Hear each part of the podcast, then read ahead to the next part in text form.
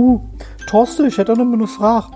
Ähm, du hast ja gesagt, ich bin ja in der Produktion in der Maschine und du hast gesagt, ich soll die Teile putzen, die sich nicht bewegen und alle, die sich bewegen, die soll ich nicht putzen.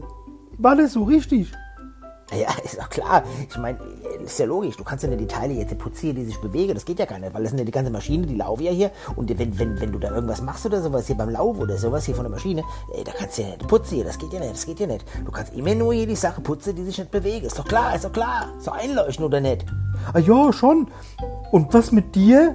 Wie, was soll denn mit mir sein? Ja, du bewegst dich ja auch nie.